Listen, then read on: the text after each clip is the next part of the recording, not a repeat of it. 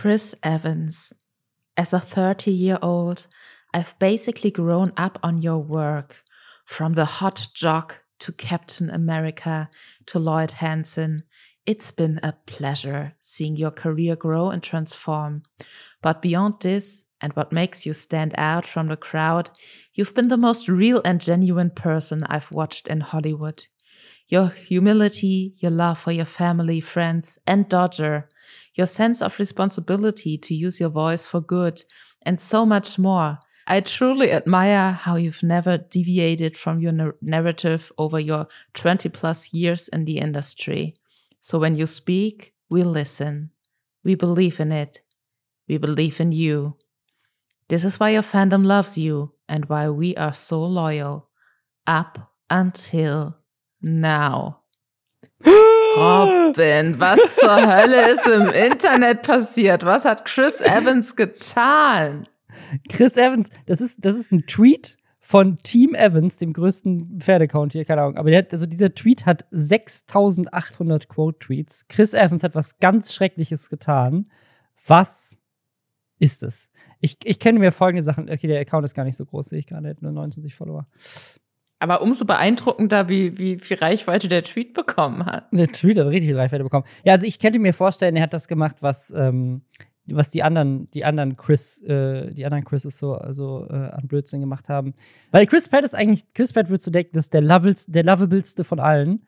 Aber Chris Pratt ist so ein ganz, so einer ganz weirden, äh, rechtskonservativen Bubble in den USA und so hardcore religiös und so hardcore Militärfetischist.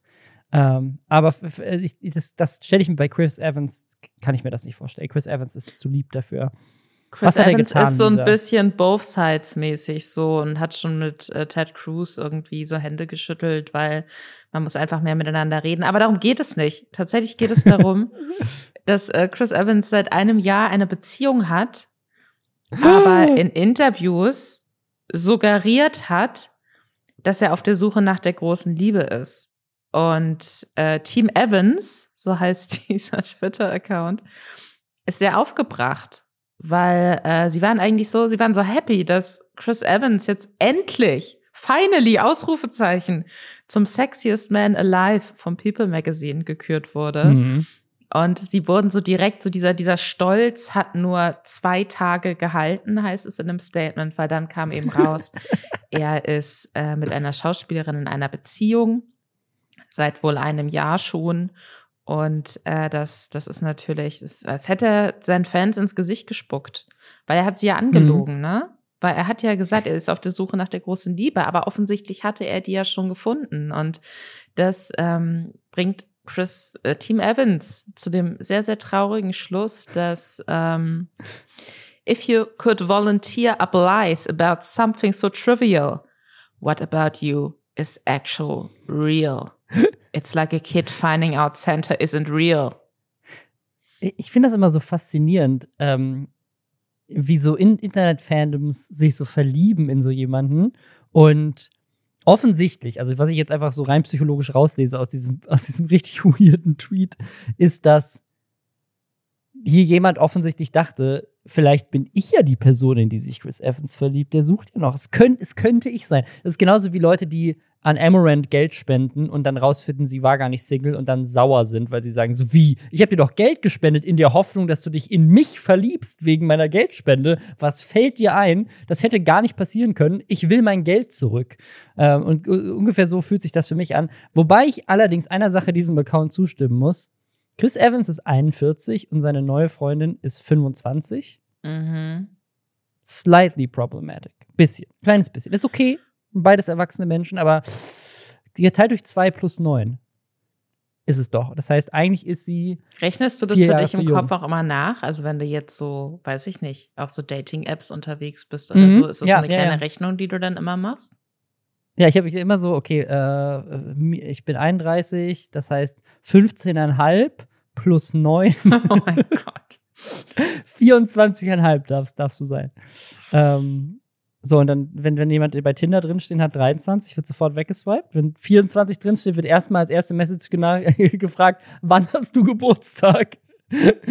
und wenn es, äh, wenn es noch nicht sechs Monate her ist, dann ist Schluss. Also, wenn, wenn ich diese Rechnung mal bei mir aufmache, dann, dann ist 25 okay. Sagt, sagt die Rechnung bei mir. 25. Ja. 25 ist safe. Okay. Äh, damit herzlich willkommen beim Dating- und Rechen-Podcast. die, nein, natürlich nicht. Willkommen, willkommen beim Influencer- und Internet-Themen-Podcast Lester-Schwestern. Der Mann, der äh, 30 durch fast 31 durch zwei teilt und neun hinzuzählt. Das ist Robin Blase, ein echter YouTube-Star. Und ich bin Lisa Ludwig, eine echte Journalistin. Und wir lästern jede Woche über Sachen, die im Internet passiert sind, sei es, äh, keine Ahnung, Team Evans, seien es neueste Entwicklungen auf YouTube, Twitch, Instagram, was auch immer, wir sagen euch, was ihr verpasst habt, damit ihr euch nicht selbst damit auseinandersetzen müsst. Und womit müssen sich die Leute diese Woche nicht selbst auseinandersetzen, weil wir es für sie getan haben, Robin? Mit dem Drachenlord Podcast, da ist die erste Folge für alle online, sind noch ein paar mehr online auf einem anderen Streamingdienst, aber die erste ist für alle zugänglich. Twitter ist komplett am kaputt gehen und es gab tatsächlich gestern eine Newsmeldung. Vielleicht ist es zu dem Zeitpunkt, wo dieser Podcast rauskommt, schon zu spät. Aber die Newsmeldung war, Twitter könnte jetzt heute Nacht komplett zusammenfallen. Äh, Shirin David hat einen Shitstorm, weil sie einen Werbespot mit McDonalds gedreht hat. Jeremy Fragrance wird bei Promi Big Brother dabei sein. Das ist für mich ist das die größte News des Jahres. Ähm, die VOG WM war mit vielen, vielen Streamern und das war nicht so geil. Montana Black fand es richtig kacke. Montana Black hat es gar nicht gefallen da. Und es gibt einen neuen meist abonnierten YouTuber der Welt. Das und mehr jetzt direkt. Und eine Sache, die mir aufgefallen ist gerade, und das passiert relativ häufig in diesem Podcast, für uns ist tatsächlich neben Reddit Twitter eine der Hauptquellen für diesen Podcast. Also ganz viele Themen, die wir hier besprechen, ähm, werden uns entweder über Twitter zugespült oder finden tatsächlich auch einfach auf Twitter statt. Also dieser Post jetzt zum Beispiel, dass der da viral gegangen ist, das hat ja auf Twitter stattgefunden. Das, der wurde da geteilt und hat da ähm, ne, mehrere tausend äh, Quote-Tweets abbekommen. Also es ist einfach äh, eine super wichtige Plattform, auch für mich privat, so um mich zu informieren und, und weiterzubilden, was so in den Bubbles los ist, die mich interessieren.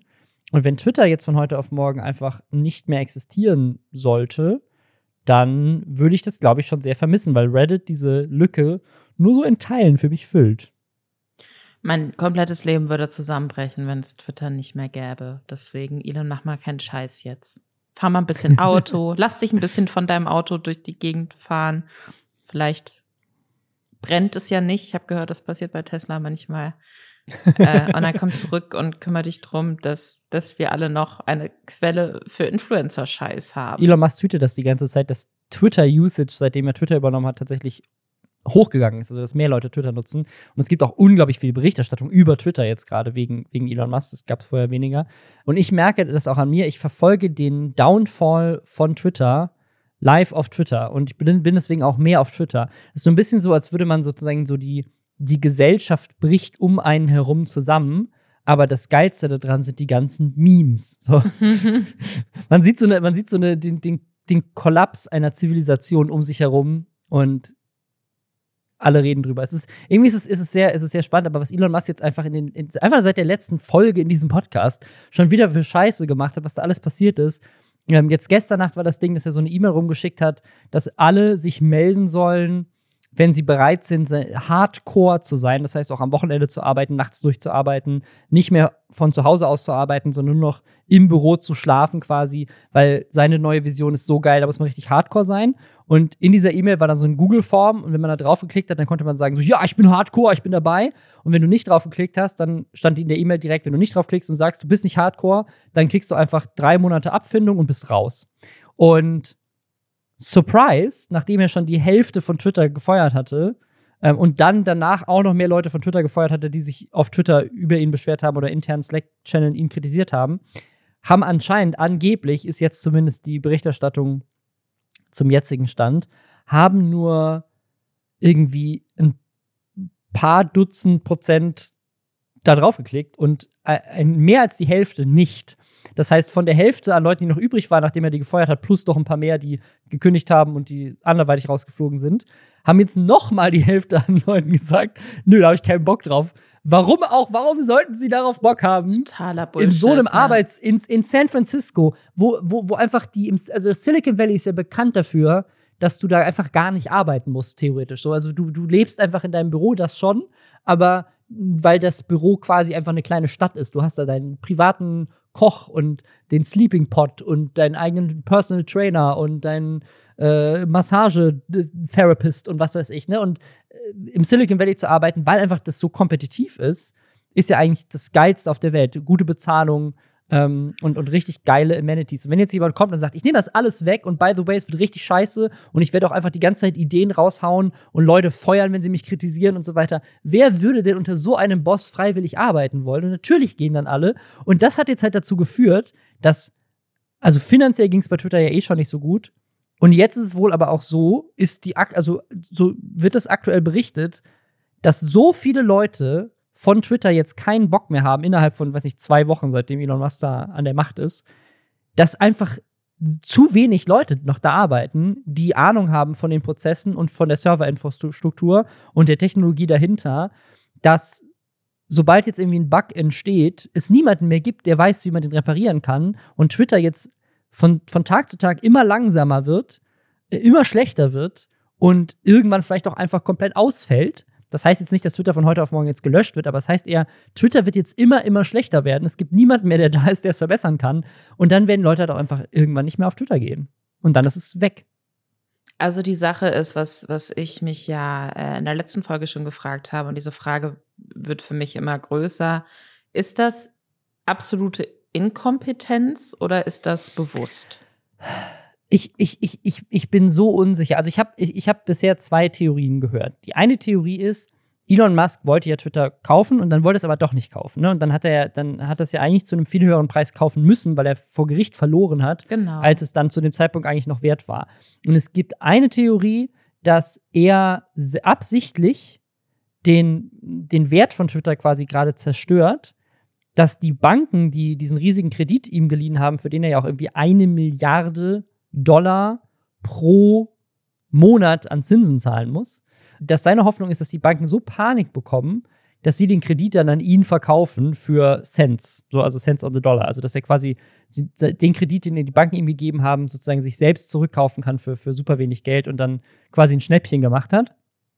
Äh, das ist die einzige Theorie, die irgendwie das, das logisch klingt. Das andere ist, äh, dass, dass er das vielleicht absichtlich macht, ähm, um irgendwelche Leute, die sich über Twitter aufgeregt haben, zu befriedigen oder auch um potenziell ähm, einfach Chaos zu verursachen in einem Tool, was weltweit demokratisch äh, sehr wichtig ist, also einfach für Informationsquellen, gerade in, äh, in anderen Ländern. Ähm, Aber würde ja jemand sich an den Rand des finanziellen Ruins bringen, nur um ähm, ja das macht halt keinen Sinn ne? also, also das, das ist glaube ich, ich, ich glaube ne der der hat auf jeden Fall sehr antidemokratische sage ich jetzt einfach mal Tendenzen in meinen Augen und kuschelt extrem mit äh, politisch extrem Persönlichkeiten und so weiter und so ja. fort aber ich glaube, im Zweifelsfall ist er sich selbst der Nächste. Ich kann mir nicht vorstellen, dass Elon Musk irgendwie, um äh, die Demokratie zu erschüttern oder Rechtsextremen äh, eine Plattform zu geben oder was weiß ich, äh, sich selbst finanziell in so eine Schieflage bringt. Ich, ich bin wirklich sehr Anhängerin der Theorie, hatte ich letzte Woche auch schon gesagt, dass, äh, dass es ihm irgendwie einen finanziellen Vorteil bringen muss, wenn das jetzt mit Anlauf an die Wand gefahren wird. Ich, was ich, was ich tatsächlich die, die plausibelste Theorie finde, ist, dass er tatsächlich einfach nicht so intelligent ist, wie Leute das denken. Ja, also das sowieso. ähm, das, da bin das ich sowieso. auf deiner Seite. Ähm, also ich finde ich finde das so schön, wie, wie er dazu beiträgt. Und es gab ja diesen anderen Fall von dieser Kryptobörse, die ge gecrashed ist und wo irgendwie einer der, der jüngste Milliardär der Welt oder so mit 32 Milliarden Networth über Nacht quasi jetzt 0 Euro besitzt. Ähm, und es irgendwie, ich habe einen Tweet gelesen, der war so, danke an die beiden, dass sie in einer Woche ähm, einfach beweisen, dass man nicht Milliardär wird durch Intelligenz. sondern indem man einfach opportunistisch unterwegs ist. Aber was ich, was ich mir tatsächlich vorstelle, ich habe ich hab einen Tweet gelesen, also siehst du, Twitter ist einfach super wichtig, weil ich lese lauter Tweets, über die ich dann hier in dem Podcast reden kann. Äh, einen Tweet gelesen, der hat das irgendwie sehr gut zusammengefasst und der war, wenn man sich das anguckt von einer rechten Bubble her, also so Fox News in den USA und so weiter, da gibt es tatsächlich eine Menge Leute, die sehr obsessed sind mit Twitter. Also die sind einfach sehr, die denken, auf Twitter ist so ein Voker-Mob unterwegs. Und äh, Leute, die auf Twitter verified sind, ähm, das, ist, das ist eigentlich der Teufel. Ne? Und der, der Tweet, den ich da äh, gelesen habe, ich habe ihn jetzt geöffnet, ich kann kurz vorlesen. Musk is in a right-wing filter bubble. He bought Twitter believing their problems were real and that others felt the same.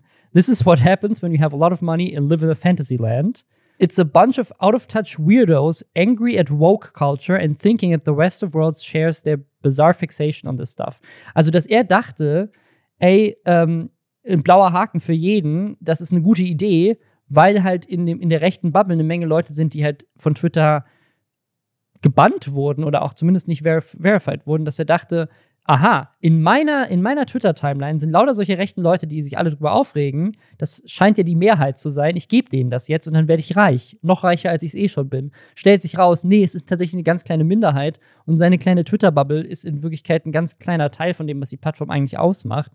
Das ist das Einzige, was für mich irgendwie logisch klingt. Das habe ich mich auch, hab ich auch gelesen, dass bei SpaceX zum Beispiel, seiner ähm, Weltraumfirma da, dass da die Arbeitskultur ja sehr ähnlich sein muss zu der von Twitter. Also, dass Leute da auch völlig misshandelt werden von ihrem Chef. Ähm, und dass aber bei SpaceX es echt keine andere Alternative gibt für die Leute, die da arbeiten. Wenn du im Bereich, Bereich Weltraum arbeiten möchtest, kannst du zur ESA oder zur NASA oder halt zu SpaceX. Oder halt Blue Origin vielleicht noch von, von Jeff Bezos. So, aber du hast nicht so viele Möglichkeiten, wenn du tatsächlich Raketen bauen möchtest, außer bei SpaceX zu arbeiten. Bei Twitter ist es aber so, wenn du keinen Bock mehr auf Elon Musk bei Twitter hast, kannst du bei jeder anderen Website oder App dieser Welt arbeiten.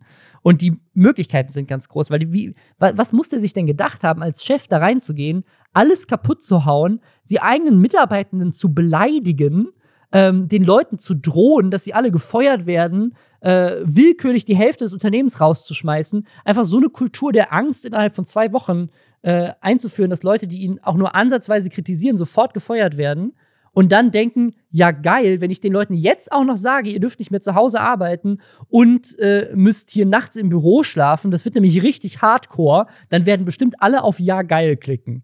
Wie verblendet muss man sein? Ja, das ist komplett absurd. Also das ist, ich, ich finde sowieso, und da haben wir auch schon viel drüber gesprochen, über diesen Genie-Mythos, der ihn so umschwabert, da halte ich absolut gar nichts von. Ich glaube, der ist äh, nicht ansatzweise so klug, wie er glaubt, dass er klug ist. Und ich bin sehr gespannt, was dieses Twitter-Debakel langfristig für mhm. sein Unternehmertum bedeutet. Ja. Vor allem und das ist für ich, mich eigentlich aber das Wichtigere irgendwie an diesem Thema für mich ganz persönlich so.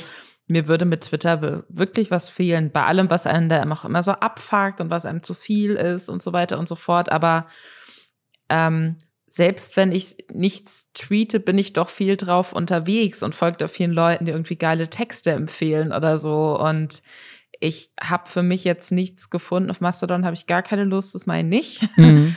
Ähm, aber ich habe jetzt für mich nichts gefunden, wo ich mir denke, das würde für mich dieses geile Netzwerk, was sich da über die Jahre so zusammengeflochten hat auf meiner Timeline. Das, also ich habe nichts gefunden, was es ersetzen würde. Deswegen hoffe ich, dass Twitter die Kurve kriegt und gleichzeitig, dass ich nicht mehr so viel über Elon Musk lesen muss, weil er da hoffentlich nicht mehr involviert ist.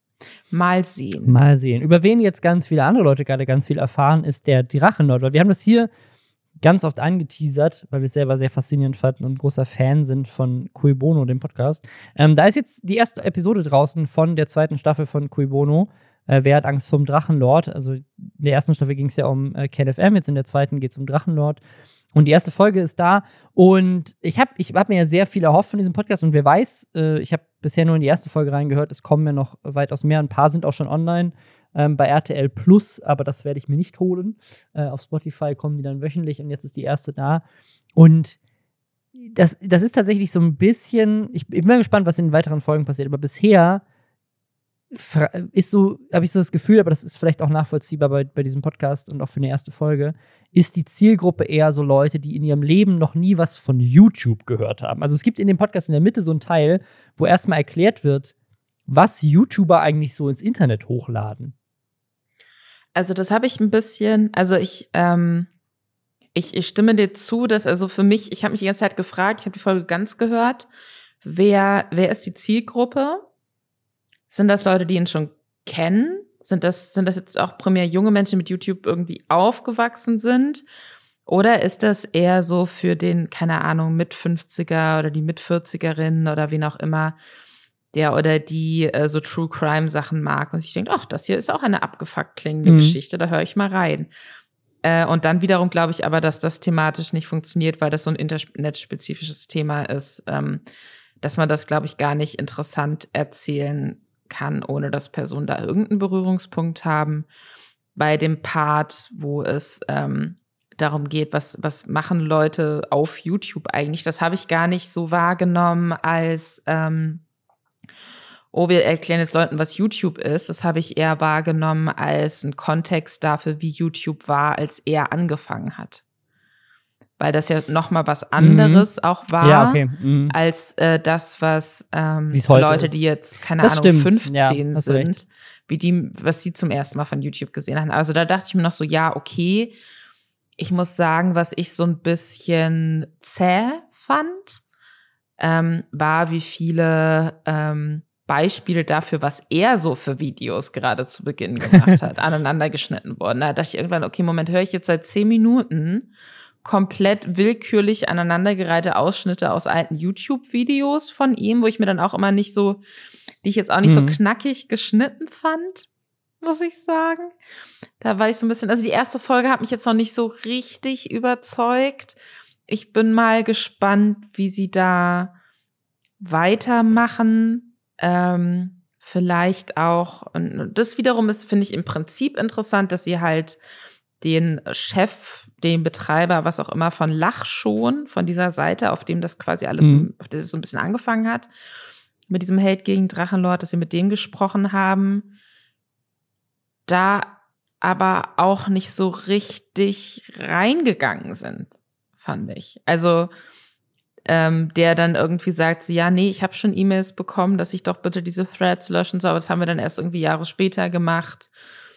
Ähm, und dass man da dann nicht so, vielleicht heben sie sich das auch auf. Ich finde es bei einer ersten Folge von so einer größeren zusammenhängenden Erzählung sowieso mm, immer schwierig voll. zu sagen, ist das jetzt gut oder nicht. Vielleicht kommt das alles noch. Vielleicht wollten sie erstmal so einen Grundstein schaffen, was ja nachvollziehbar ist. Ähm, ja, aber bisher, es hat mich jetzt nicht komplett weggeblasen. Ich hatte aber von Leuten auf Twitter, haha, glaube ich, auch schon gesehen, ja, die offensichtlich ja. RTL Plus hatten und da schon mehr gehört haben. Die meinten, wäre ganz, ganz toll. Deswegen bin ich da Habe ich, auch, hab ich auch gesehen. Ich bin auch zuversichtlich und, muss man auch dazu sagen, ich finde es auch völlig okay, ähm, wenn jetzt nicht wir die Zielgruppe sind, als Leute, die schon Drachenlord mhm. kennen, weil einfach produktionell, Sounddesign technisch, ähm, wie das dramaturgisch aufgebaut ist und so weiter, mega geil und äh, ist natürlich auch super, wenn Leute da erstmal reingezogen werden, die äh, noch gar keine Berührungspunkte haben. So muss man so eine Story auch aufbauen.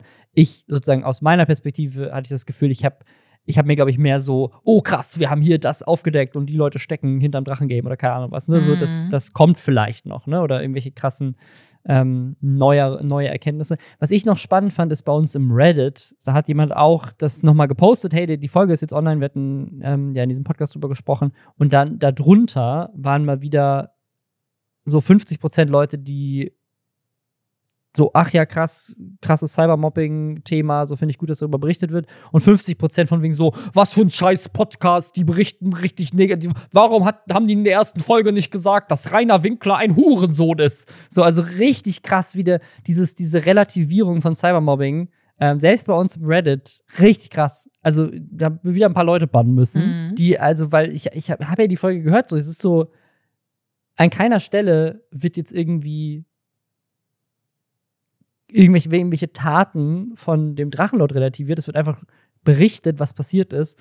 Und dass es halt ein großer Fall von Cybermobbing ist, was ja, das ist ja unumstritten. Also man kann ja, selbst wenn du sagst, wir mobben den, weil wir den scheiße finden, kannst du ja an keiner Stelle als jemand, der in diesem Drachengame drin ist, sagen, nein, das, was wir machen, war kein Mobbing. Ja. Sondern das, ein, das Einzige, was du sagen kannst, ist, wir finden es okay, ihn zu mobben, weil wir ihn auch scheiße finden. Kann man trotzdem drüber streiten, ob das eine gute Sache ist, aber, aber überhaupt zu relativieren, dass das Mobbing ist, bist du wie, wie völlig verballert musst du da sein, das nicht zu realisieren. Ja, voll. Verstehen. Wenn du jemanden totgefahren hast, hast du jemanden totgefahren, auch wenn er dir vors Auto gesprungen ist. Also das ist, äh, ja, finde ich auch schwierig, diese Diskussion. Ganz gute Metapher. Ja, mal gucken, ich bin gespannt, wie es weitergeht und ob da noch krasse, krasse Sachen reinkommen. Ich bin mir, also was mich, was mich auch echt interessieren würde, und das hoffe ich, dass sie das machen, ist, dass sie auch Leute interviewen, die da wirklich intensiv mit beteiligt waren, da hinzufahren zur, zur Schanze und keine Ahnung, in dem Gerichtsfall mit drin waren und so. Ja. Also Leute, die halt wirklich, äh, wirklich einfach Teil dieses, ähm, dieses Drachengames waren. Aber das wird sicherlich kommen. Wer jetzt auch gerade einen Shitstorm hat, Shirin David. Und zwar hat die einen Werbespot gemacht mit McDonalds, wo sie ihr Song Lieben wir ähm, umgedichtet hat in McDonalds Dinge. Was irgendwie Sinn macht. Also ich finde, das ist, das ist aus marketingtechnischer Sicht schon sehr smart, weil das ist der Slogan von McDonald's. Ja, ich, ich liebe es und lieben wir. Ja, das voll. macht ja voll Sinn. Das ist ja voll, die ist ja, das ist schon fast zu naheliegend, das nicht irgendwie zusammen zu machen. Aber der ungetextete Text ist so ein bisschen cringe, würde ich sagen. Also da wird dann irgendwas gerappt von äh, Ah, ich beiße in die Apfeltasche oder. Das finde ich witzig, aber also ich, ich muss sagen, ich finde, wie sie das äh, gemacht hat, das ist so. Ich, ich bin ja mein Cringe-Meter schlägt ja sehr, sehr schnell aus bei Leuten, die, äh, die rappen. Hatten wir auch schon öfter das Thema. Aber ja. ich finde, sie hat es im Rahmen des Möglichen organisch gemacht und dadurch, dass sie sich da auch nicht so wahnsinnig ernst zu nehmen scheint, fand ich es jetzt das jetzt so komplett losgelöst von dem, worüber wir gleich sprechen und worüber sich die Leute aufregen, fand ich es eigentlich überraschend unpeinlich, muss ich sagen. Ich glaube, das hat aber auch viel mit ihrer Attitude zu tun. Ja, also sie, die, definitiv. Die hat halt einfach eine krasse Präsenz in diesem Video. Und äh, das, das macht viel aus dafür, dass es dann weniger cringy rauskommt als die Lines, wenn ich sie jetzt einfach vorlesen würde. Wenn ich sie vorlese, dann klingen, dann klingen die Lines hab was Süßes für deinen Boy, vielleicht Cheesecake. Boys sagen immer, ich sehe aus wie ein Tuschkasten. Ich zeige den Mittelfinger und beiße in die Fruchttasche. Klingt weitaus mehr cringe, wenn ich es vorlese, als wenn sie es das, das ist korrekt, Robin. Es tut mir leid. ähm, ja, aber das, das, das sagt weniger über den Text aus, finde ich, und mehr über ihren Skill. Aber ja, ähm, der Text ist trotzdem cringe. Was aber jetzt die Kritik ist, ist, dass sie Werbung macht für McDonald's. Also das Unternehmen McDonald's. Äh, insbesondere nicht, äh, natürlich gibt es Leute, die finden McDonald's als Unternehmen generell schon mal erstmal scheiße, weil Fast Food, weil nicht besonders nachhaltig, weil äh, Tierprodukte. Ähm, aber insbesondere bei ihr, weil die Leute das als Heuchlerei wahrnehmen, weil Shirin David nämlich in der Vergangenheit mehrfach äh, wohl schon mal gesagt ist, dass ähm, das Thema Tierwohl ihr sehr wichtig ist, dass sie auch ähm, Dokus geguckt hat zum Thema äh, Tierhaltung und dass das sie selbst dazu gebracht hat, kein Fleisch mehr zu essen. Und sie hat wohl auch in anderen Interviews in der Vergangenheit gesagt, dass sie auf Fleisch und auch auf Milch und so weiter verzichtet und ich glaube nur noch Eier und Fisch isst. Also sie hat in der Vergangenheit sich sozusagen oder Fans von ihr haben, haben das so wahrgenommen, dass ihr vegetarische Ernährung wichtig ist und äh, Tierwohl wichtig ist. Und dann ist es natürlich ein bisschen heuchlerisch, dann Werbung zu machen für einen Konzern wie McDonald's. Ja, es ist widersprüchlich. Ich finde, das kann man auch definitiv ähm, kritisieren, muss ich sagen. Gerade und ähm, ja, gerade weil sie sich ja doch auch ansonsten sehr gerade heraus und ehrlich und direkt mhm. gibt. Das ist ja Teil ihres Images eigentlich auch. Ja, ich glaube auch, weil sie halt viele Fans hat, die halt auch sehr jung sind. Und ich, was lustig fand, das, das fand ich, das fand ich die am wenigsten nachvollziehbare eine Sache an dieser Kritik. Die Werbung ist nicht für McDonalds an sich, sondern für McDonalds Monopoly. Und ein Teil der Kritik war auch, dass das Monopoly halt scheiße ist. Das, das, das, das, diesen Teil der Kritik, ich finde es gut, dass du es ansprichst, weil das habe ich nicht verstanden. weil das, das gibt's, glaube ich, schon seitdem ich ein Teenager war. Dass dann ja. quasi immer so diese Aufkleber drauf sind, auf so bestimmt, auf den größeren Getränkebechern und auf bestimmten Burgerverpackungen und so. dann kannst du das so abziehen und dann hast du da äh, so bestimmte Straßen oder so. Und wenn du dann alle Straßen von einer bestimmten Farbe hast, dann äh, Hast du, glaube ich, nicht mehr dieses Jahr. Nicht mehr? Ich glaube, es ist, es ist tatsächlich schlechter geworden, als es, als es früher war. Ich glaube, jetzt sind es QR-Codes, die du in eine eigene App reinladen musst. Gut, wenn es trotzdem so funktioniert vom Prinzip her, I don't know, aber die Sache ist, es war ja schon immer klar, es gab immer so kleine Gewinne, auch irgendwie, dass du dann halt die Wahrscheinlichkeit, dass du dann halt mal ein Eis umsonst bekommen hast oder so war jetzt noch vergleichsweise hoch. Aber ansonsten ist es halt so wie jedes andere Gewinnspiel auch, egal ob das, keine Ahnung, Spreequellwasser, äh, irgendwelche Codes in ihren äh, Wasserflaschenverschlüssen drin haben und vielleicht hast du Glück, wenn du das eh kaufen wolltest und kriegst noch was obendrauf. Aber so die Kritik, dass dieses Gewinnspiel quasi ein Scam sei, das sehe ich ehrlich gesagt überhaupt nicht, weil es, man, man muss ja nichts für das Gewinnspiel bezahlen oder so. Vielleicht gehen Leute öfter bei McDonalds essen in der Hoffnung, dass sie dann einen Fernseher gewinnen, aber äh, glaube ich schon, dass es ein paar Leute gibt, die das machen, ja. ja, genau, vielleicht, vielleicht ist es so, aber nichtsdestotrotz, die, die Burger sind dann jetzt deswegen ja nicht plötzlich teurer. Ja, Oder also es wäre in meinen Augen Scam, wenn es keinerlei Möglichkeit gäbe, diese Sachen zu gewinnen. Aber davon gehe ich nicht es aus. Es gibt auch so eine Geschichte, dass ähm, eine Zeit lang in den USA das tatsächlich ein Scam war, weil irgendjemand intern bei McDonald's die Gewinnteile von dem Monopoly, also es gibt dann so ein paar Straßen, die sind super selten mhm. und das sind quasi die, die du brauchst, um dann wirklich was zu gewinnen. Ähm, die hat jemand äh, geklaut über Jahre hinweg und dann irgendwie Freunden zugeschickt, die dann damit immer gewonnen haben und so. Das war quasi so eine richtige Mafia äh, bei, bei McDonalds Monopoly. Wobei es ja dann auch kein Scam ist, sondern dann gab, gab es äh, so eine Einzelperson, die sich kriminell ja, ja. verhalten hat. Ich möchte, ich verstehe überhaupt nicht, warum ich McDonalds jetzt verteidige, aber ich habe sehr gute Erinnerungen an das Monopoly-Ding. Ja, warum ich, auch ich, immer. das ist halt so, so, so, ein Spielding. Ich fand das als Kind auch immer sehr cool. Wenn man gedacht hat, oh cool, ich kann was gewinnen und dann kriegen Eiskosten. Ja. Naja, was, was auch kritisiert wurde von Sascha unter anderem, die dazu auch ein Video gemacht hat, ist, dass äh, sie in ihrem Song auch die Line hat für die Gays, für die Girls und die B-Babes und McDonalds aber ein Sponsor der WM in Katar ist.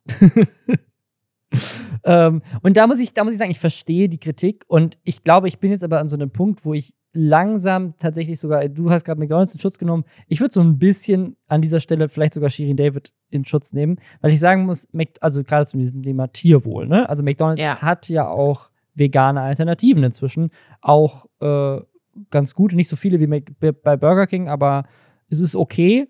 Ähm, wobei bei Burger King ist ja nochmal ein ganz anderes Thema mit dem veganen Skandal. Ähm, und das bedeutet jetzt nicht, dass McDonalds irgendwie geil ist, aber ich gehe auch ab und zu mal, ähm, wenn ich zum Beispiel auf Reisen bin, ich war jetzt gerade, deswegen weiß ich das nämlich auch mit den QR-Codes.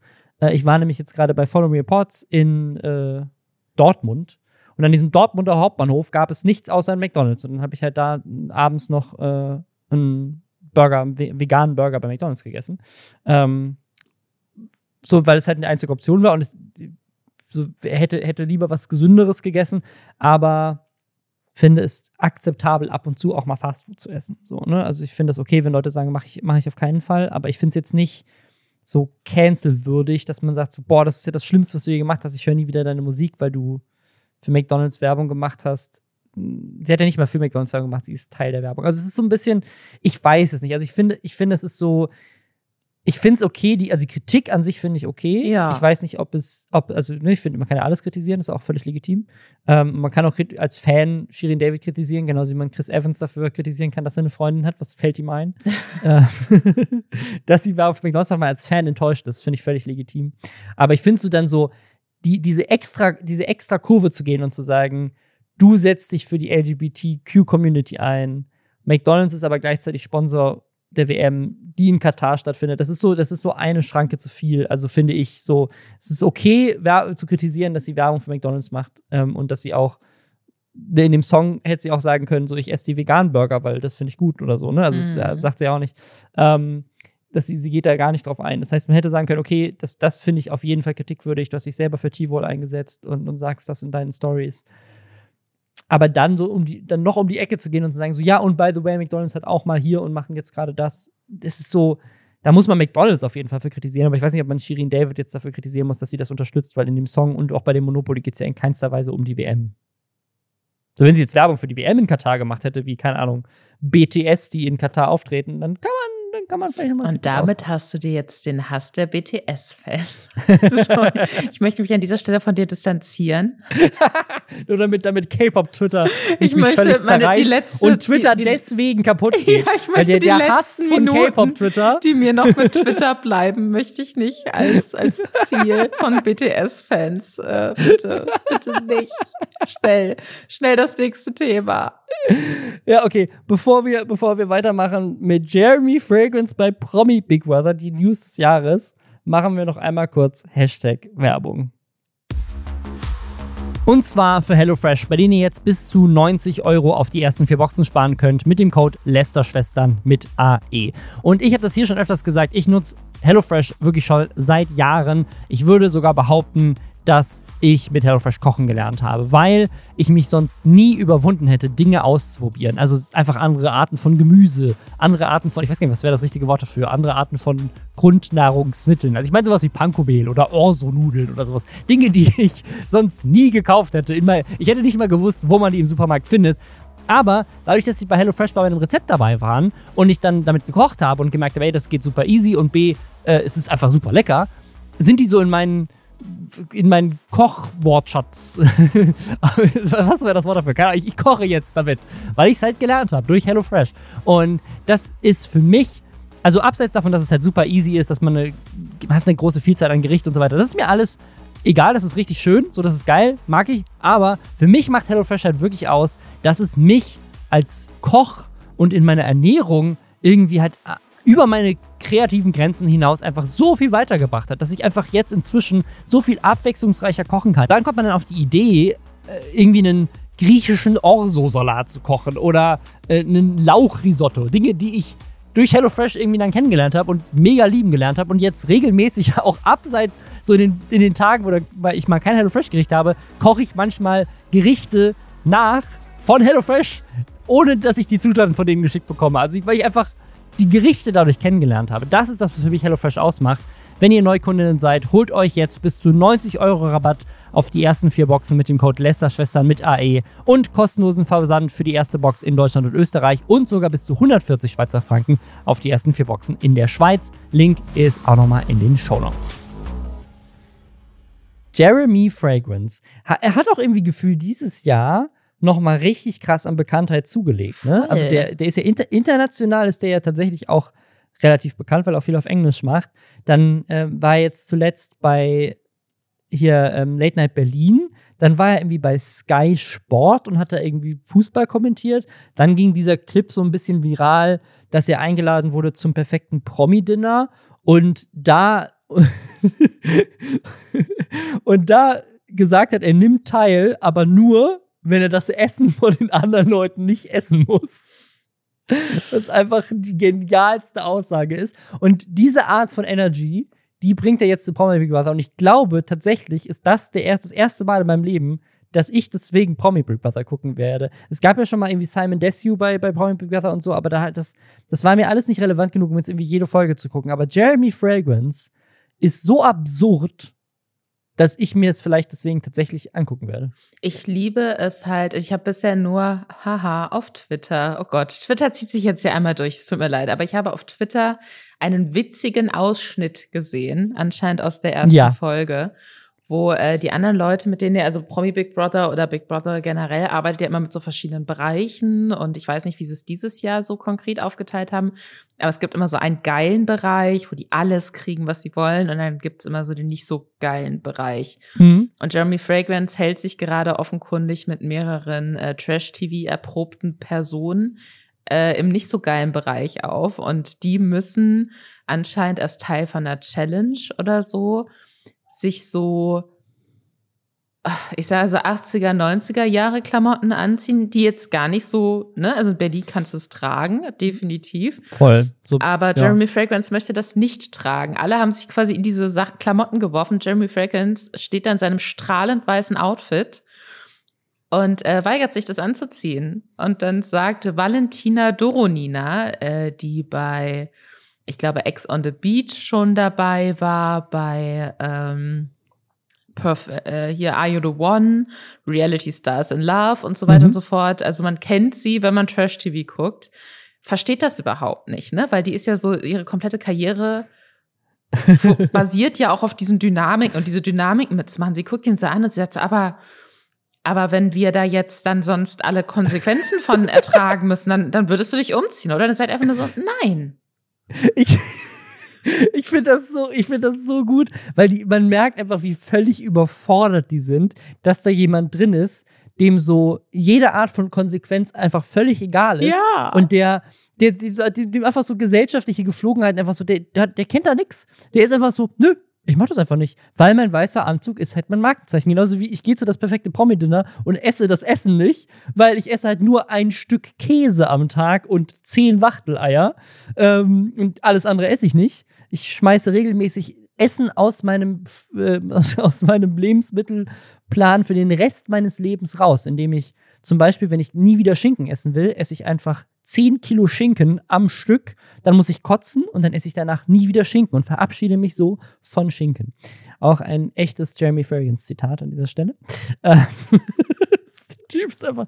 Aber das Ding ist, ich, ich bin so ein bisschen zwiegespalten. Also ich möchte es auf jeden Fall gucken, ja. weil ich ihn unglaublich faszinierend finde und weil ich finde, dass er so eine Energy hat, die jedes Konzept auseinanderschmeißt. Also als er neulich bei Sky auch zu Gast war, hat er einfach angefangen, sich selbst zu interviewen. Oder diese, diese TikTok-Clips, die er hochlädt, wo er so mitten in so einer Parfüm-Review anfängt, so existenzielle Krisen zu haben. Also wo er einfach so von so einem Parfüm anfängt zu reden, dann einfach plötzlich darüber redet, wie oft er masturbiert und dass er es gerne weniger machen würde. Aber es ist also, aber ich so dachte, er, er, hört immer so kurz bevor er kommt so auf, damit er die Energie dann in sich halten ja, ja, ja, kann. Ja, das, das erzählt er da an dieser Stelle. Aber es ist so völlig, es kommt immer so aus dem Nichts. Und einfach nur diese Art von Energie in so einer Sendung zu haben, ich stelle mir das so unglaublich unterhaltsam vor. Und es macht, finde ich, Reality TV wirklich unterhaltsam. Aber gleichzeitig muss ich auch sagen, ich mache mir auch große Sorgen um Jeremy Fragrance. Und nachdem neulich sein, sein Bruder ja auch so ein Video gepostet hat, wo er gesagt hat, dass irgendwie Jeremy Fragrance ihn aus der gemeinsamen Parfümfirma rausgeschmissen hat und äh, weil er sozusagen sein Verhalten so ein bisschen in Frage gestellt hat, habe ich das Gefühl, dass, dass Jeremy Fragrance wirklich mental nicht ganz da ist. So, und dass der, dass der irgendein, irgendwelche Probleme hat und äh, wir aber einfach alle nur zugucken und ihn machen lassen, weil es halt super lustig ist und der eigentlich aber vielleicht professionelle Hilfe bräuchte. Also ich, ähm, ich weiß jetzt natürlich auch nicht, ich finde es auch so ein bisschen unübersichtlich, wo genau er gerade lebt und so. Ja. Ich weiß nicht, welches Umfeld er da hat. Ich denke mir halt immer bei so, bei solchen Fernsehformaten, wo man jemanden dann sehr, sehr lange am Stück bei Sachen zuguckt und ähm, die Person dann die Videos nicht selbst zusammenschneidet oder mhm. entscheidet, wie sie sich inszeniert, auch wenn sie sich weigert, bei ja, äh, Competitions mitzumachen oder was weiß ich. Ich glaube, sowas ist immer ein ganz guter Weg, um, um zu sehen, okay, ist, wie viel ist jetzt wirklich, ich werde jetzt nicht Psychose sagen, weil das hat ja auch überhaupt nichts mit Mental Health oder so dann zu tun im Zweifelsfall, aber ähm, wie geht es jemandem wirklich nicht gut oder ist es so Teil dessen, wie die Person sich verkaufen möchte? Und da bin ich auf jeden Fall mal gespannt, wie sich das entwickelt. Und ähm, weil ich halte ihn für jemanden, der auch wenn er sich da immer so, wenn er sich da jetzt offensichtlich vielem verweigert, ich glaube schon, dass er sich ganz genau anguckt, wie Leute auf ihn reagieren und ähm, mhm. was über ihn geschrieben wird und so weiter und so fort. Und ich kann mir vorstellen, sollte er da wirklich irgendwie vielleicht in so einer schwierigen Situation sein und dann gibt es vielleicht das ein oder andere Feedback, wo Leute sagen, du geht's dir gut, alles in Ordnung, dass es dann vielleicht was ist, was so ein Wachrütteln auch sein kann. Ich weiß es nicht. Ich verstehe auf jeden Fall, was du meinst. Wir haben ja letzte Woche auch sehr ausführlich über Aaron Carter gesprochen, mhm. was mich persönlich sehr mitgenommen hat. Der ist äh, tragischerweise verstorben, mit Ansage aber auch so ein bisschen. Ähm, Aber deswegen versuche ich jetzt gerade einfach so die, das, das Witzige so ein bisschen für mich mitzunehmen, weil ich es überhaupt nicht einschätzen kann, was da bei ihm los ist. Ich hoffe aber natürlich, dass, äh, dass es ihm gut geht. Das hoffe ich auch. Ich muss auch sagen, ich äh, lese hier gerade so kurz durch das Interview, was er gegeben hat, um zu, zu jetzt quasi bei Sat 1 für Pommy Big Brother. Eine Antwort muss ich einfach kurz vorlesen da redet er erst über seine Routinen, dass quasi seine Routinen ihm helfen bei Promi Big Brother und dann haben die zurückgefragt, ähm, wenn dich Big Brother in eine Situation bringen wird, in der du deine Routinen nicht nachgehen kannst, wie gehst du damit um?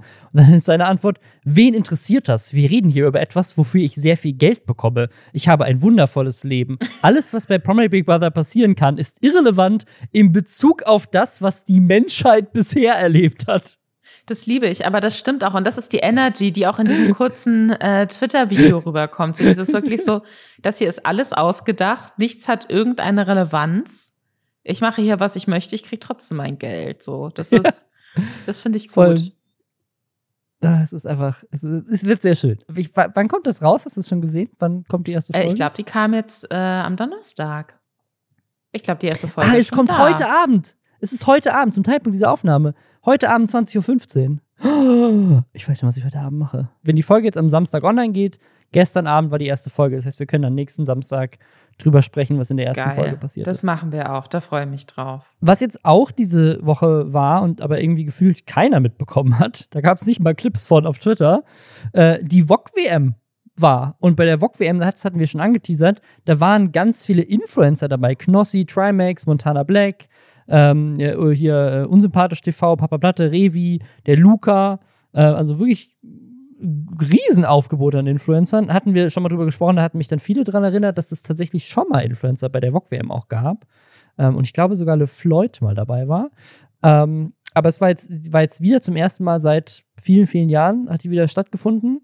Und besonders Montana Black fand es richtig kacke. Ich finde es so ein bisschen, ähm, also ich fand im Vorfeld schon auch so ein bisschen seltsam. Es hat sich so sehr aufgesetzt angefühlt, dass man da so zwei in Anführungszeichen Influencer-Teams dabei hat. Mhm. Die äh, hatten wir auch drüber gesprochen. Also die Leute, die als Influencer da waren, das waren halt primär irgendwie Männer so, wo, wo ich mir auch schon dachte, okay. Und halt auch so Gaming-Streamer hauptsächlich. Mhm.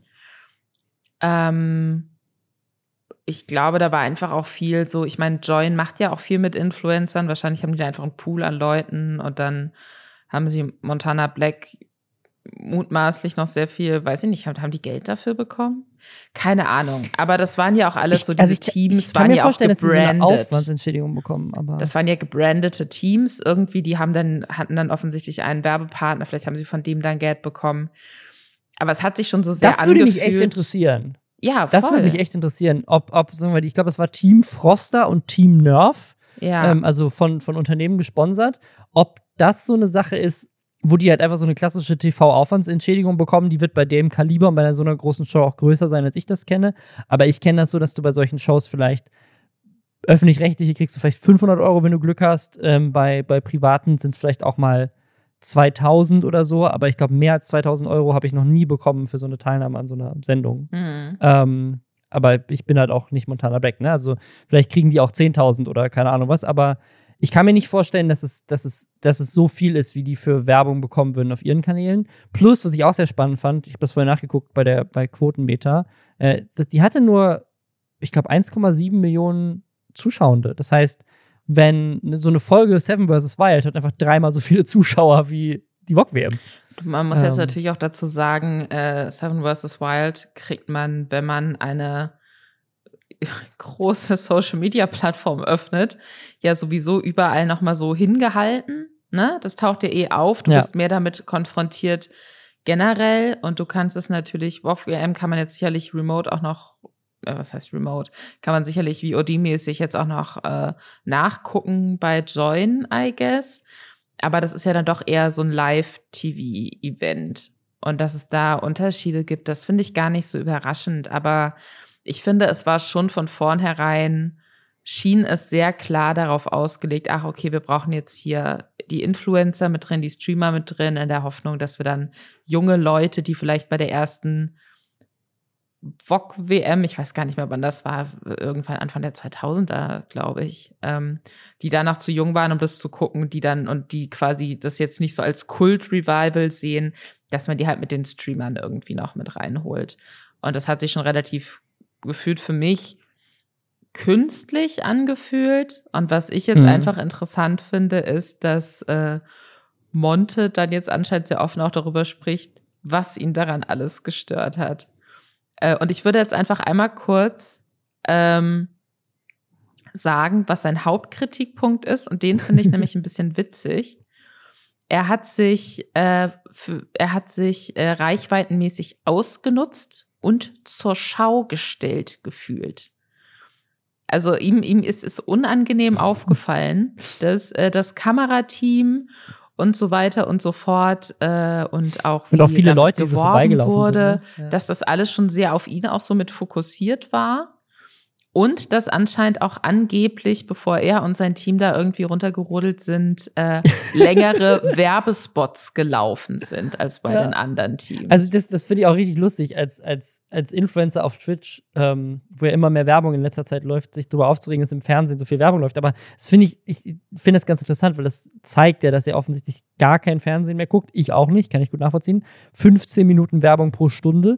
Und nur so können die ja, obwohl die eigentlich nur zwei Millionen Zuschauer haben oder weniger sogar, ähm, so eine krasse Sendung finanzieren. Ne? dann haben die auch noch ihre Werbelogos auf den, auf den Shirts. Deswegen kann ich, also ich bin mir ziemlich sicher, dass so eine VOG-WM wahrscheinlich mehrere Millionen Euro an Umsatz reinbringt für Pro7. Und ich kann mir sehr gut vorstellen, dass die Influencer, die dafür eingekauft wurden, die ja dann auch Nerf und Froster-Logos auf der Brust hatten, dass die sehr viel weniger Geld bekommen haben, als wenn die einfach eine Show mit viel weniger Zuschauern auf ihren eigenen Twitch-Kanälen gemacht hätten. Also wenn die sich einfach zusammengeschlossen hätten und gesagt haben, wir machen hier wieder Angelcamp 3 oder sowas, ähm, VOG-WM Camp, dann hätten die wahrscheinlich weitaus weniger Geld verdient. Ähm, äh, als, als ProSieben, aber wahrscheinlich pro Person mehr Geld gemacht, ähm, weil einfach die Produktionskosten geringer gewesen wären und äh, so, ne? Also das weiß ich nicht, ob sich das lohnt oder ob die sich nur haben locken lassen, weil halt VOG WM VOG WM ist und deswegen wollten sie alle mitmachen. Was ich aber das Lustigste fand von allen Sachen ist, dass die Influencer, die da teilgenommen haben, wohl vorgestellt wurden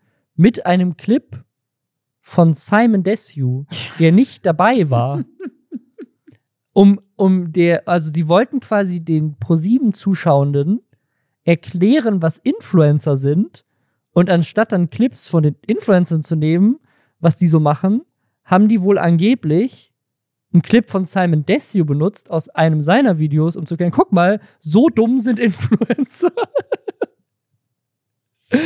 Das fand Montana Black auch nicht so lustig. Ich finde, das, das, ist, das muss ja ein bewusster Troll-Move sein. Weißt du, so alles andere ist halt einfach so, ja, Fernsehen ist anders als Twitch äh, und so weiter und so fort. Aber dann halt so bewusst was von Simon Desue zu nehmen, der auch gefühlt keinerlei Relevanz mehr hat in diesem kompletten Kosmos, aus verschiedensten Gründen.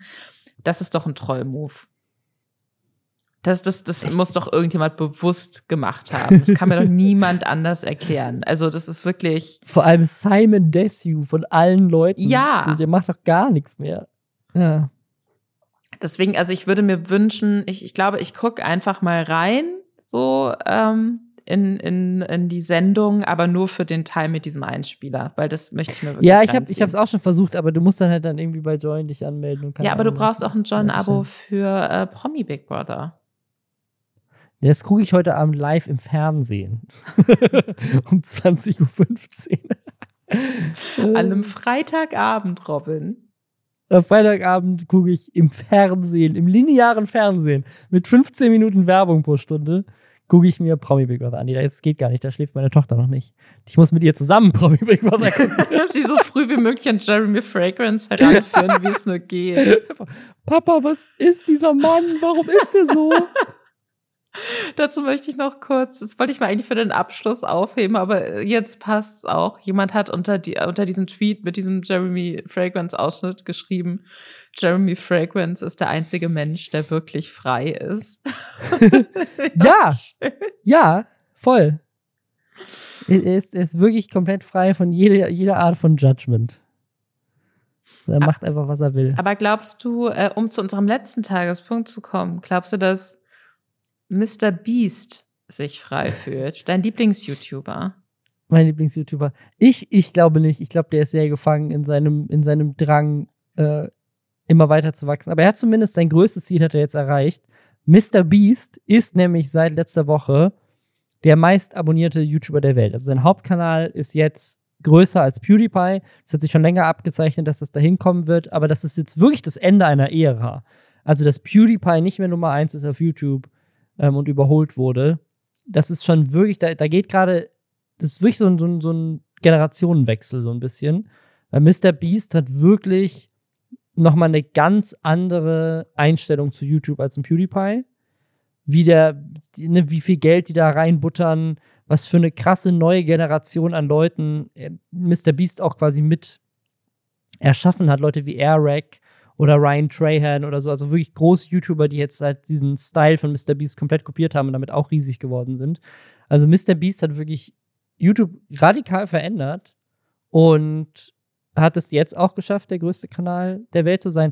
Und wir hatten es neulich auch schon mal erwähnt, dass er irgendwie eine Milliarde äh, angeboten bekommen hat für seinen Channel. Jetzt sucht er irgendwie gerade Venture Capital, das sein Medienimperium mit 1,5 Milliarden bewertet. Also ähm, es sieht so aus, als wäre Mr. Beast jetzt auch der erste YouTuber, der wirklich ein Milliardär ist. Und PewDiePie ist jetzt nicht arm, aber da sind wirklich das ist ein Riesenunterschied. Also PewDiePie hat vielleicht, wenn es hochkommt, hat er vielleicht 10, 20 Millionen Dollar oder so. Mr. Beast ist einfach 10 plus, nee, mehr noch, ne? Also nicht 200 Millionen, sondern Milliarden. Also Mr. Beast ist wirklich nochmal 100 Mal größer als PewDiePie aktuell, was so den, den Wert seiner Marke Aber angeht macht so. PewDiePie überhaupt noch so wirklich was? Kaum, kaum. Also der macht immer noch Content, aber der, der wird halt auch, äh, der wird auch immer noch gut geguckt, ne? Aber dafür, dass er über 100 Millionen Abonnenten hat, ist, ist das eher überschaubar. Und das, was bei PewDiePie halt besonders ist, der macht halt auch keine, der macht halt keine Wellen mehr, ne? Also wenn er ein Video hochlädt, dann wird das schon äh, konsequent mehrere Millionen Views, ne? Also das ist mindestens eine Million Views, also der wird schon geguckt. Der hat auch immer noch eine Fanbase, die riesig ist, ne? Aber ähm, er, er, es ist halt, also ne, ich glaube zuletzt, als er irgendwie ausgewandert ist nach Japan oder sowas, ne, das war dann so, das waren dann so Momente, wo dann nochmal irgendwie eine, ein kleiner Artikel über ihn irgendwo geschrieben wurde. Mhm. Aber PewDiePie äh, ist inzwischen, also wenn PewDiePie ein virales Video hochlädt, hat das weniger Views als eine Folge Seven vs. Wild. Das ist mein neuer Benchmark für alles hat es mehr oder weniger Views als eine Folge Seven vs. Wild. Also, man kann ja mal reingucken. Wann ist das letzte PewDiePie-Video gewesen, was mehr Views hatte als eine Folge Seven vs. Wild? Und da, das zeigt euch ja, wie, wie relevant er als einer der größten, der, der größte YouTuber bis letzte Woche der Welt äh, ist im Verhältnis zu seiner Abozahl. Und ich muss jetzt hier schon ziemlich weit scrollen. Hier vor vier Monaten hat er ein Video gemacht, My 7 Billion Dollar Setup Tour. Das hat 5,3 Millionen Views. Das erste, was so ein bisschen rankommt. New Member to the Family, da adoptieren sie irgendwie irgendwas, einen Hund oder was. Äh, 5,9 Millionen Views. Ich habe jetzt nicht reingeguckt, sondern We Failed vor fünf Monaten 6 Millionen Views. Also man muss schon, man muss schon fast ein halbes Jahr zurückgehen, um Videos zu finden, die, äh, die von der Reichweite so hoch sind wie eine Folge Seven vs. Wild. Und Seven vs. Wild hat nur deutschsprachige Zielgruppe. Ich kann mir vorstellen, dass halt auch gerade bei diesen riesigen Kanälen oder bei so Großprojekten, dass es da auch irgendwann so eine Veränderung in der Erwartungshaltung des Publikums gab. Ne? Also Voll. ich meine, ist noch älter geworden einfach. Dass, dass es dann eben nicht mehr das, dass es immer noch eine feste Gruppe gibt an Leuten, die sagen, oh, ich gucke dem Typ zu, wie der jetzt was zockt oder wie er mir jetzt was erzählt. Dass, ähm, dass die Erwartungshaltung dann aber oft auch so hingehend gewachsen ist, dass man gesagt hat, okay, aber dann wenn ich jetzt heute nur ja. ein YouTube-Video gucke oder so, oder wenn mir jetzt zwei Sachen angezeigt werden auf meiner Startseite so, nehme ich dann jetzt das, wo jemand super aufwendig entweder so eine Competition durchführt oder irgendwelche krassen Sachen nachgebaut hat oder 500 Millionen Cheeseburger verschenkt oder was mhm. weiß ich, was jetzt ja. ne, so Mr. So Beast Sachen wären oder ja. gucke ich mir PewDiePie an, der äh, in seinem Wohnzimmer sitzt. Ja, der vloggt ja jetzt einfach nur noch. Aber ich meine, früher hat er immer noch so diese Meme-Review-Sachen gemacht. Ich weiß gar nicht, ob er das noch macht. Oder halt auch einfach viel Minecraft-Gaming-Content gemacht. Das ist halt einfach eine andere Generation. Die Leute sind da irgendwie älter geworden. Und ja, die neue Generation an Kids, ist halt, YouTube ist einfach krasser geworden. ist einfach, die, die Shows sind krasser geworden. Natürlich klickt man jetzt eher auf die krasseren Sachen. Aber wenn ich jetzt zurückgehe bei Mr. Beast in, in demselben Zeitraum, also vor rund fünf Monaten, da haben die Videos alle mehr Views, als PewDiePie Abos hat. Also World's Most Dangerous Escape Room, 146 Millionen Views. 10.000 Dollar every day you survive this prison, 111 Millionen Views. Und PewDiePie hat 111 Millionen Abonnenten. Ne? I Build Willy Wonka's Chocolate Factory, 121 Millionen Views. Also das ist, es gibt einfach, also ja, Abozahlen ähm, schon, schon, ist schon lange dabei, aber ähm, du musst es halt an den Views messen und da ist Mr. Beast einfach inzwischen meilenweit entfernt von, von allem, was PewDiePie ähm, noch hat und wahrscheinlich sogar auch je hatte. Ich muss mal kurz zurückgehen und gucken, was so die erfolgreichsten PewDiePie-Videos aller Zeiten waren. Aber ich kann mir nicht vorstellen, dass der so konsequent früher 100 Millionen Views hatte. Ich, also glaube ich gar nicht. Also sein erfolgreichstes Video hat 310 äh, Millionen Views. Das ist Bitch Lasagne. Ist vier ja. Jahre alt. Jetzt hast du, jetzt hast du es mir weggenommen. Ich wollte es gerade so schön. Ja, das zweite hat 227 Millionen Views und heißt Congratulations. So, jetzt war ich schneller als du. Ähm, ja, aber es gibt tatsächlich, es sind nur in Anführungszeichen drei Videos, die halt im dreistelligen Millionenbereich sind. Ja, also ja. Das, das ist dann schon und die liegen alle auch schon sechs, sechs, vier und drei Jahre zurück. Ne? Also. Ich freue mich auf jeden Fall für dich, Robin, dass äh, Mr. Beast diesen Erfolg geschafft hat. Ich weiß, ja, ich, also ich, find, ich, bin ja, ich bin ja so ein bisschen YouTube-Historiker, habe ich das Gefühl, weil ich einfach seit 15 Jahren schon diese Plattform verfolge.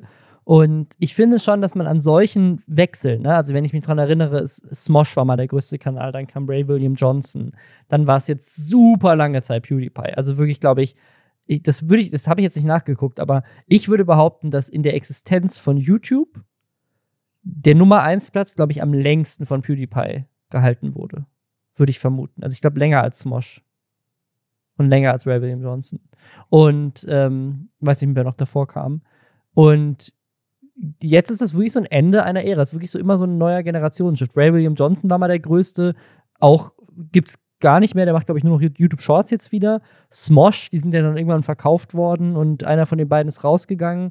PewDiePie ist irgendwann so weggefallen jetzt Mr. Beast ist gerade das neue Ding. Und ich finde einfach super faszinierend, wie so, so ein Generationenshift passiert. Und ich kann mir auch vorstellen, dass in zehn Jahren Mr. Beast komplett in der Irrelevanz verschwunden ist. Ne? Also mal gucken.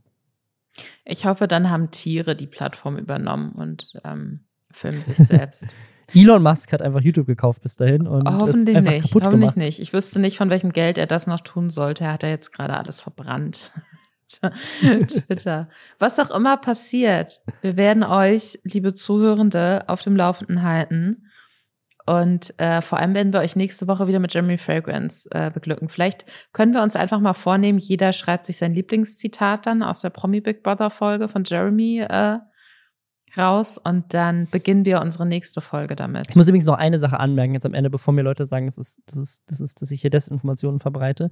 Tatsächlich ist natürlich nicht PewDiePie und auch nicht MrBeast der größte abonnierte Kanal.